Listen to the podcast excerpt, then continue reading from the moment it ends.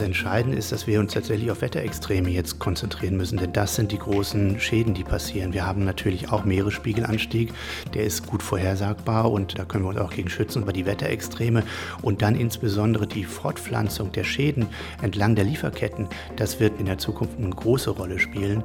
Und das ist tatsächlich problematisch, weil es schwerer ist zu lokalisieren. Wissenswerte. Ein Podcast von RBB24 Inforadio. Sie hören die Wissenswerte heute aus dem Potsdam Institut für Klimafolgenforschung. Mein Name ist Lena Petersen. Tausende Delegierte stecken in Verhandlungen. In Ägypten, in Sharm el-Sheikh läuft gerade die Weltklimakonferenz. Wie kommen finanzielle Hilfen bei Ländern an, die besonders stark vom Klimawandel betroffen sind? Und wie hoch sollen solche Hilfen auch überhaupt sein? Während diese Verhandlungen laufen und auch oft technisch und abstrakt erscheinen, sind die Folgen des Klimawandels ganz konkret. Auch die wirtschaftlichen, zum Beispiel durch Tropenstürme, die ganze Landstriche verwüsten. Inwiefern die Wirtschaftsschäden durch die Stürme für die USA irgendwann nicht mehr kompensierbar sein werden, darüber spreche ich jetzt mit Anders Levermann. Er leitet die Komplexitätsforschung beim Potsdam Institut für Klimafolgenforschung und er ist Wissenschaftler an der Columbia University in New York. Hallo, Herr Levermann. Hallo. Blicken wir mal auf die Wirbelstürme. Die sind verheerend, treffen einige Gebiete auch ganz besonders stark, zum Beispiel die Philippinen oder Mosambik äh, oder auch die Bahamas und auch die USA. Jetzt sind die Länder verschieden, die Stürme auch. Lässt sich denn eigentlich trotzdem sowas wie ein Durchschnitt errechnen, wie groß ein Schaden ist, der ein Wirbelsturm irgendwie anrichtet momentan? Natürlich können Sie über bestimmte Regionen oder Zeiten Mittelwerte berechnen, aber also die, die tropischen Stürme, die haben wir als Hurricanes in den USA, in der Karibik und so weiter und eben als Taifune in Asien. Nur um das nochmal klar zu machen, ist die gleiche Physik, nur ein anderer Name.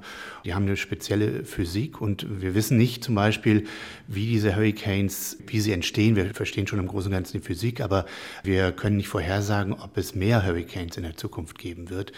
Aber wir wissen, dass wir mit globaler Erwärmung mehr Energie für die Hurrikane zur Verfügung stellen, weil wir den Ozean aufwärmen.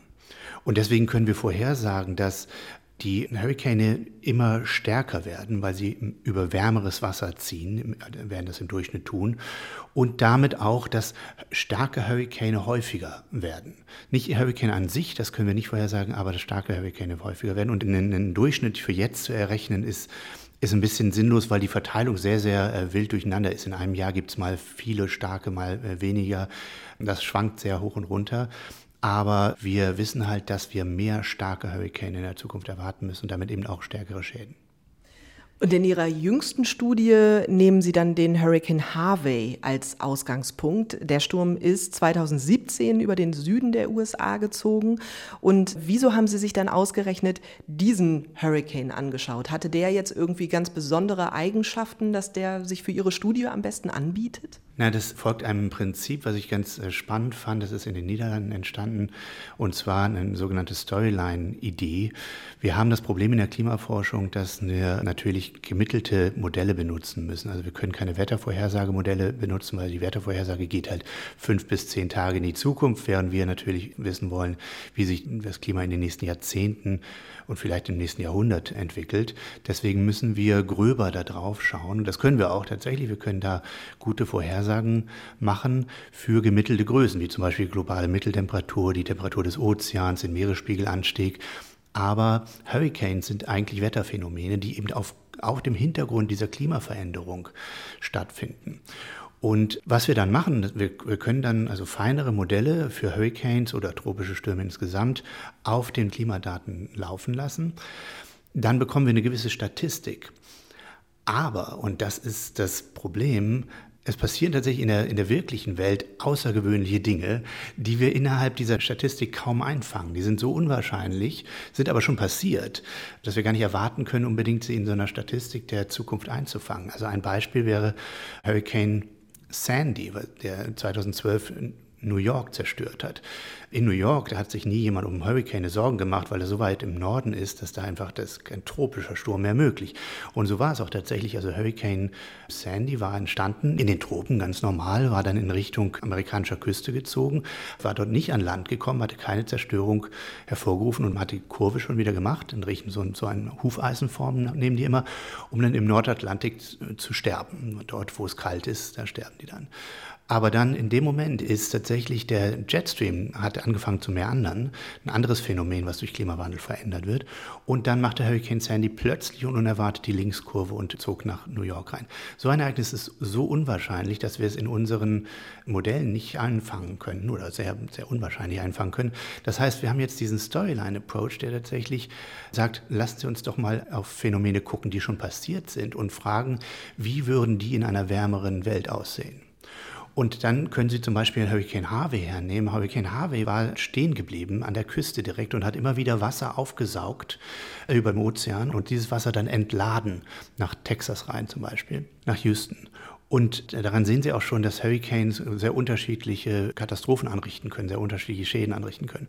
Und da ähm, ist jetzt die Frage, wie würde denn so ein Hurricane Harvey entsprechend des Storyline Approaches, wie würde so ein Hurricane Harvey in der Zukunft aussehen? Er würde zum einen stärker werden, weil wir mehr Energie zur Verfügung stellen und zum anderen auch feucht, also mehr äh, Niederschlag generieren, weil eine wärmere Atmosphäre mehr Wasserdampf halten kann. Und damit können wir auch die Schäden, die ein Hurricane haben würde, wie Harvey in der Zukunft besser abschätzen. Und um zu ermitteln, wie sich die globale Erwärmung auswirken würde, müssten Sie ja vorher auch ein Modell von diesem Hurricane Harvey machen und auch von den Auswirkungen irgendwie schaffen. Und was müssen Sie denn für dieses Modell dann alles berücksichtigen? Was fließt da alles mit ein? Es gibt komplizierte Hurricane-Modelle, die tatsächlich die volle Dreidimensionalität einfangen. Das müssen wir aber in dem Storyline-Approach gar nicht machen, sondern wir können uns dadurch auf sicheres Gebiet begeben, dass wir sagen, dass wir die Grundgesetze der Physik hernehmen und sagen, okay, der Hurricane wird durch wärmere Temperaturen um so und so viel stärker und durch diese wärmere Temperatur auch um so und so viel feuchter also hat mehr Wasserdampf. Da können wir dann Dinge hernehmen wie das Clausius-Clapeyron-Gesetz von 1843 sehr, sehr alte Physik. Aber die Physik besteht sogar noch länger, Gott sei Dank, und wird auch weiter in der Zukunft bestehen. Und, dann, und, und können dann sagen, okay, nach diesem Gesetz wird für jedes Grad Erwärmung sieben Prozent mehr Wasserdampf in der Atmosphäre sein und dadurch bekommen wir auch entsprechend mehr Niederschlag. Und jetzt mit Blick auf die steigenden Temperaturen, auf den steigenden Niederschlag, was haben Sie denn dann für Szenarien simuliert? Also gab es dann irgendwie Szenario A, B, C und dann, was sind die Auswirkungen? Also so wird es normalerweise gemacht. Wir lassen ein Klimamodell laufen, in die Zukunft laufen mit verschiedenen Emissionsszenarien. Diese Emissionsszenarien, die kommen tatsächlich aus der Sozioökonomie, aus den Überlegungen, wie sich denn die Gesellschaft in der Zukunft verändern könnte und damit wie viel CO2 sie ausstoßen wird. Das, auch das mussten wir in dieser Studie nicht machen, sondern wir konnten dadurch, dass wir so einen, so einen schnellen Ansatz haben, dass wir tatsächlich das mehr oder weniger einfach skalieren, die Stärke des Hurricanes mit der Temperatur entsprechend dieser Gesetze. Dadurch konnten wir ähm, das für eine ganze Reihe von möglichen Erwärmungen in der Zukunft ausrechnen und konnten dann diese Erwärmungen entsprechend übersetzen in Schäden, die entstanden wären, ökonomische Schäden, die entstanden wären, wenn in der gleichen ökonomischen Situation wie in der Vergangenheit wir in einer wärmeren Atmosphäre gewesen wären. Was haben Sie da rausgefunden? Also die Produktionen vor Ort, Sie haben das erwähnt. Welche Branchen waren denn da zum Beispiel auch oder wären auch unter anderen Bedingungen besonders betroffen? In Texas ist es eben vor allen Dingen auch die Ölindustrie, die also direkt fossile Brennstoffe produziert. Das ist eine kleine Ironie der, der, ganzen Situation mit Harvey. Das gilt natürlich für andere tropische Stürme nicht, weil wir den gleichen Ansatz machen könnten. Aber was wir gefunden haben, und da fing eigentlich die Studie an, nachdem wir diese Szenarien generiert haben, die verschiedenen Erwärmungsmöglichkeiten der Zukunft, dann haben wir nämlich die Fortpflanzung dieser Schäden, dieser ökonomischen Schäden, die lokal entstehen durch den Ausfall von Produktionsgütern, entlang der Versorgungsketten, entlang der Lieferketten auf der Welt ausgerechnet. Wir haben ein Modell, das sogenannte Acclimate-Modell, was ein Schockmodell ist, was das Versorgungsnetzwerk, das beobachtete Lieferkettennetzwerk der Welt abbildet und dann eine Schockdynamik darauf ausrechnet. Das heißt, wenn ein Produkt nicht mehr produziert werden kann an einem Ort, dann fehlt es irgendwo anders, und das stört dort die Produktion. Andere Produzenten springen aber ein zu einem höheren Preis und so pflanzt sich das Ganze fort und auch, wird auch gedämpft. Ähm, und wir haben dort gefunden, was wir auch in vergleichbaren Studien für andere Situationen auch gefunden haben, nämlich, dass es ein komplexes Muster gibt. Einerseits gibt es Verlierer, die, die direkt betroffen werden vom Hurricane und die, die nicht mehr die Produkte bekommen, die sie tatsächlich brauchen, um ihre weitere Produktion zu machen. Aber es gibt auch Gewinner. Und zwar die, die zu einem höheren Preis das liefern können, was andere nicht mehr liefern können und damit mehr Gewinn machen können. Das ist meistens nur temporär und das Wichtige ist dabei, dass es einem alten Prinzip folgt und ein altes Prinzip widerspiegelt, nämlich dass manche Dinge können sehr gut für die Wirtschaft sein. Wenn wir etwas zerstören und das dann wieder aufgebaut wird, dann ist das gut für die Wirtschaft in dem Sinne, dass das Bruttosozialprodukt hochgeht. Es ist im Allgemeinen schlecht für die Menschen, weil wir etwas zerstört haben und damit die Preise hochgehen. Und wenn der Konsument nicht auch mehr Geld hat, zur Verfügung hat, nämlich kurzfristig, dann kann er sich weniger leisten. So einfach ist es. So, jetzt haben wir also Gewinner und Verlierer in dieser Welt, wie, wie in anderen Wetterextremen auch. Und was wir gefunden haben in der Studie ist, dass am Anfang beim Hurricane Harvey, wie er tatsächlich passiert ist, konnte die USA noch die Güter zur Verfügung stellen, die dort ausgefallen sind. Das heißt, volkswirtschaftlich für die USA war das per se ein Plus. Aber wenn die Temperatur hochgeht, die Hurrikane stärker werden, und hier können wir nicht die genaue Grenze angeben, aber dann äh, drücken wir nach und nach die Gewinner quasi aus dem Land, wenn Sie so wollen. Das heißt, irgendwann kann die USA nicht mehr aus eigener Kraft das zur Verfügung steht, was dort ausgefallen ist, kann die Gewinne nicht mehr abschöpfen, sondern das wird dann durch andere Länder gemacht und die sind dann die Gewinner und die USA bleiben die Verlierer. Aufgrund dieses Modells lässt sich dann vielleicht sogar schon sagen, wer dann explizit auch die Gewinner sind. Also wer würde vielleicht auch als erstes profitieren, wenn der Sturm noch relativ schwach wäre? Wer würde besonders profitieren, wenn es sich um einen extrem starken Sturm handeln würde? Wir rechnen mit unserem Modell natürlich Quantitäten aus. Wir könnten im Prinzip quantitative Aussagen machen, aber die Unsicherheiten in so einem ökonomischen Modell, insbesondere wenn es um die Lieferketten der gesamten Welt geht, also wir rechnen dort von ähm, mehr als 7000 Regionalsektoren auf der Welt 1,8 Millionen Verbindungen aus für jeden Tag nach dem Hurricane. Das ändert sich natürlich in der Zukunft. Die Erwärmung wird etwas dauern, bis sie tatsächlich passiert und dann wird sich das Wirtschaftssystem verändert haben. Deswegen wäre es nicht richtig, aufgrund der großen Unsicherheit, die dadurch entsteht, steht, quantitative Aussagen zu machen. Was wir sagen können, ist, dass das, was qualitativ passiert, das heißt, welche Mechanismen hier passieren. Und das ist das, was ich vorhin gesagt habe, nämlich, dass wir dass wir langsam die Gewinner aus dem Land drängen, wenn der Hurricane stärker wird. Die natürlichen Gewinner, die dann außerhalb der USA sind, sind ähm, Länder wie Norwegen, in denen auch in diesem Fall jetzt das produziert wird, was auch in Texas produziert wird, nämlich Öl. Das gilt für andere Regionen und mit anderen Produktionsschwerpunkten auf andere Weise. Das Prinzip bleibt aber das gleiche. Man muss sich die Güter von immer weiteren entfernten Regionen holen und ähm, deswegen sind die Gewinner irgendwann nicht mehr im Land zu finden. Und man kann aufgrund der Tatsache, dass es eben keine quantitative Studie ist, aber auch nicht sagen, ab Zeitpunkt X kann die USA das einfach nicht mehr stemmen. Das würden wir sehr, sehr gerne natürlich. Nicht? Das ist die große Frage natürlich auch für eine Klimaverhandlung. Welche Temperaturgrenze ist doch akzeptabel? Und äh, das können wir aber nicht tun. Je komplexer die gesellschaftliche Antwort auf den Klimawandel wird, die wir untersuchen, desto ähm, schwieriger wird es auch tatsächlich, die Temperaturgrenze zu quantifizieren. Ähm, ich denke, die Temperaturgrenzen, die in Paris äh, gezogen wurden, von anderthalb Grad und maximal zwei Grad, äh, die bleiben auch in diesem Rahmen weiter sinnvolle Grenzen. Und in älteren Studien beschäftigen Sie sich auch damit, wie es sich auf die Weltwirtschaft auswirkt, wenn es aufgrund der Erderwärmung zu mehr Niederschlag kommt. Wo auf der Welt würde sich das denn am heftigsten auswirken? Lässt sich das schon sagen? Dass das Wirtschaftswachstum vom Klimawandel beeinträchtigt wird, wissen wir seit 2015, spätestens seit Studien aus Stanford, wo tatsächlich die Jahresmitteltemperatur angeschaut wurde und die Korrelation mit dem Wirtschaftswachstum. Das war damals ein großer Schritt, weil tatsächlich, wenn Wirtschaftswachstum beeinträchtigt wird vom Klimawandel, dann geht es richtig ans Eingemachte, weil sich diese Schäden, die dann entstehen, das nicht mehr einfach reparieren lassen, sondern die sind qualitativ anders. Die pflanzen sich dann von Jahr zu Jahr fort. Was ich in diesem Jahr nicht produziert habe und mein Wirtschaftswachstum tatsächlich geschmälert hat, das habe ich auch im nächsten Jahr für Investitionen nicht zur Verfügung. Das war die große Änderung. Was wir jetzt aber in einigen Studien gefunden haben in Potsdam ist, dass wir, dass tatsächlich es nicht nur um die Jahresmitteltemperatur geht und nicht nur um den jahresmittleren Niederschlag, sondern tatsächlich viel stärker um die Schwankung, nämlich in der Temperatur, die täglichen Schwankungen von Tag zu Tag, wenn die zunehmen, und das passiert unter Klimawandel in den meisten Regionen, oder wenn der Niederschlag sich stark verändert von Monat zu Monat, von Tag zu Tag, dann geht es an das Wirtschaftswachstum. Und das ist tatsächlich komplizierter als ein Hurricane und auch wichtiger als ein Hurricane.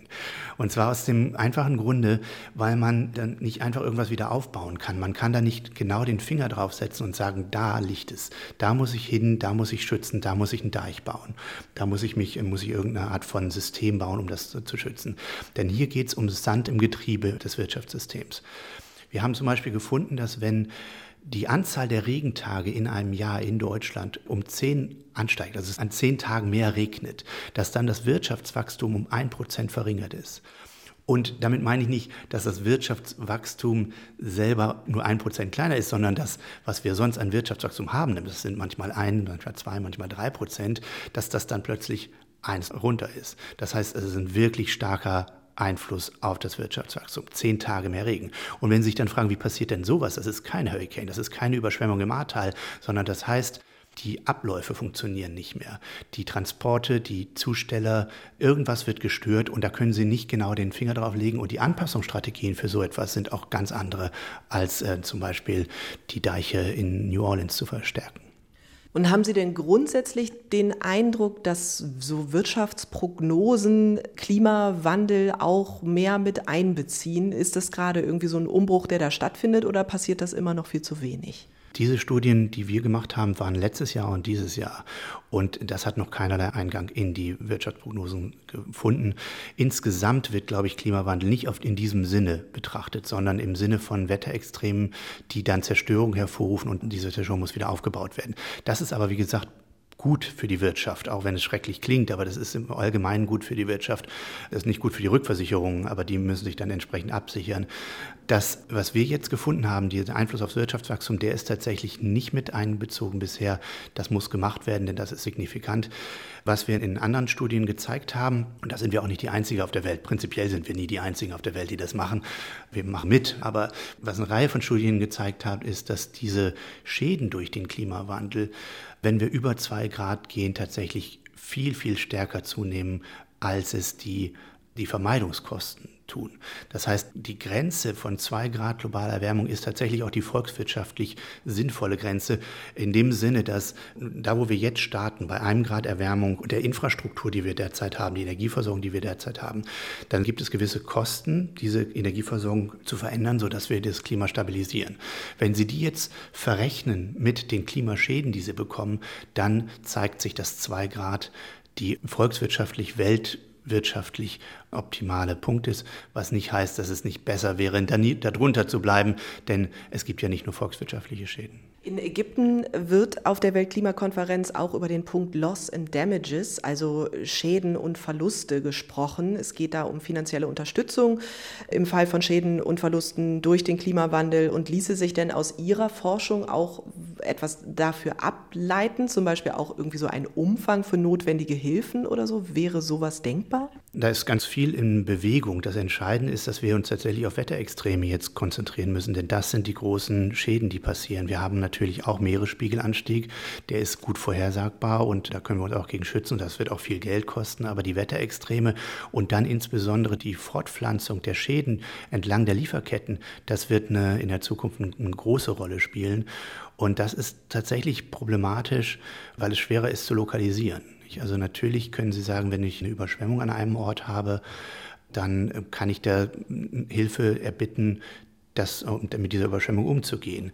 Was passiert aber, wenn mein Zulieferer überschwemmt war und ich dadurch nicht mehr produzieren kann, dann ist das Ganze komplexer und dann wird es schwieriger, nach solchen Hilfen zu fragen.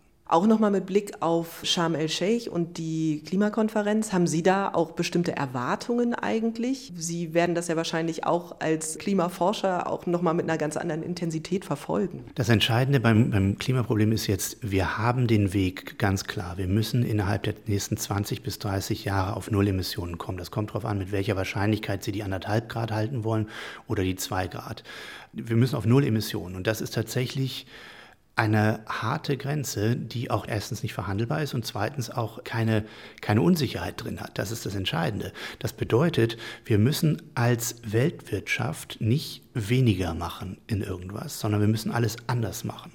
Wenn Sie einem Industrievertreter sagen, er muss seine Emissionen reduzieren, dann sind die im Allgemeinen, finden Sie das im Allgemeinen schlecht, weil es, fühlt sich an, als müssten Sie etwas weniger machen. Wenn Sie ihnen sagen, ihr müsst auf Null Emissionen, dann wird das tatsächlich leichter, weil es bedeutet einen Strategiewechsel hin zu einer anderen Technologie. Und das ist mit Innovation verbunden und das ist der Weg, den wir brauchen. Wir brauchen Strukturwandel überall auf der Welt in den nächsten 20 Jahren. Das ist eine Riesenaufgabe und das Wichtigste jetzt, was in solchen Klimaverhandlungen passieren muss, ist, dass dieser Pfad tatsächlich weitergeht, dass er auf Null zeigt und dass wir bei der Stange bleiben. Denn in der heutigen sehr schnelllebigen Medienwelt auch oder insgesamt Aufmerksamkeitswelt ist das Entscheidende beim Klimawandel jetzt, dass wir den Kurs nicht verlieren. Denn wir müssen den noch 20 Jahre weiterführen. Es gibt planetare Grenzen, begrenzte Ressourcen, eine begrenzte Menge an Treibhausgasen, die wir ausstoßen sollten. Und wie passt das denn auch mit dem Wirtschaftssystem dann zusammen? Sie haben gesagt, es braucht einen Strukturwandel. Also wie müsste der denn Ihrer Meinung nach aussehen? Das Entscheidende bei dieser Frage ist meiner Auffassung nach, dass wir das Wirtschaftswachstum entkoppeln müssen vom Ressourcenverbrauch. Das klingt in manchen Bereichen utopisch. In Bezug auf den Klimawandel sind wir schon dabei. Wir müssen also das verbieten, was wir nicht mehr wollen. Kein Mikromanagement, nicht den Leuten vorschreiben, was sie zu tun haben, aber sagen, in 20 Jahren äh, zum Beispiel dürfen wir kein CO2 mehr ausstoßen. Das ist ein klares Signal an die Wirtschaft. Denkt euch andere Wege aus, wie ihr die Sachen machen könnt, die ihr machen wollt. CO2 ausstoßen will eigentlich keiner. Das ist kein Eigeninteresse an irgendjemandem, sondern man möchte damit irgendwas. Und ich denke, dass man, wenn man so klare Grenzen setzt, dann entsteht etwas, was wir in der Chaostheorie die Faltung nennen. Tatsächlich entsteht dort Vielfalt. Die Ökonomen nennen das Innovation durch Knappheit. Wenn sie sagen, da geht's nicht weiter, dann biegt das System um und findet neue Wege. Und diese Kreativität, diese Innovation, die müssen wir entfalten entfachen.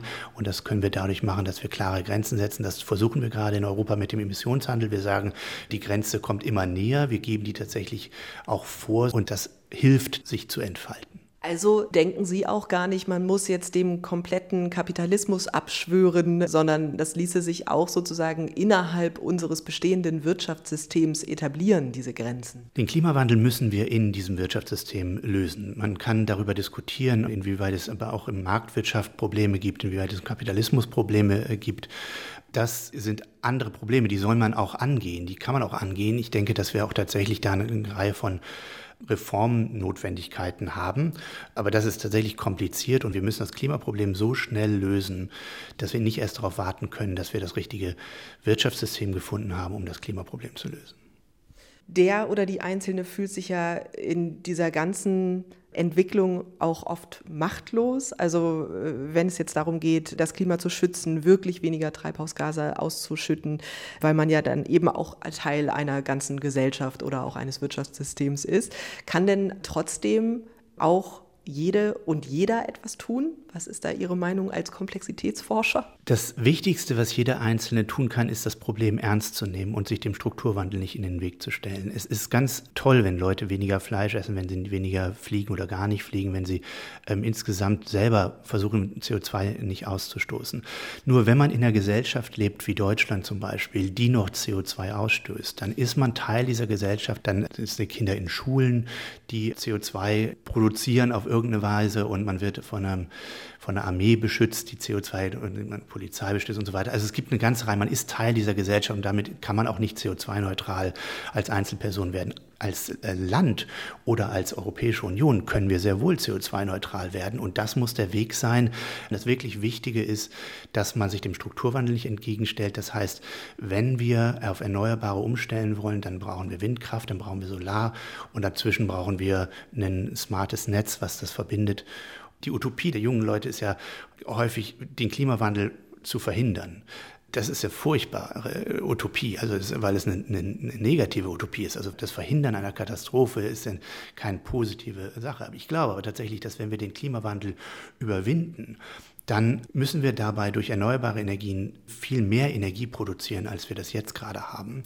Und dadurch, dass die erneuerbaren Energien tatsächlich variabel sind, das heißt, der Wind nicht immer gleich pustet und die Sonne nicht immer gleich scheint, werden wir Energiespitzen dazwischen produzieren, die wir für automatisiertes Recycling verwenden können. Dann können wir vielleicht tatsächlich irgendwann verbieten, nicht nur CO2 auszustoßen, sondern tatsächlich irgendwann verbieten, Naturstoffe aus der Erde zu nehmen. Weil wir nur noch das verwenden, was wir tatsächlich schon mal verwendet haben oder was nachwächst. Und wenn wir da angekommen sind, dann haben wir tatsächlich eine positive Utopie erreicht, denn dann sind wir tatsächlich im Einklang mit diesem Planeten, auf dem wir leben und das ist per se eine ganz gute Sache. Dankeschön für das Gespräch. Sehr gerne. Das waren die Wissenswerte heute mit Anders Levermann. Er leitet die Komplexitätsforschung beim Potsdam Institut für Klimafolgenforschung und ist Wissenschaftler an der Columbia University in New York. Mein Name ist Lena Petersen.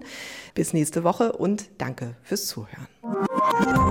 Wissenswerte. Ein Podcast von RBB24 Inforadio. Wir lieben das Warum.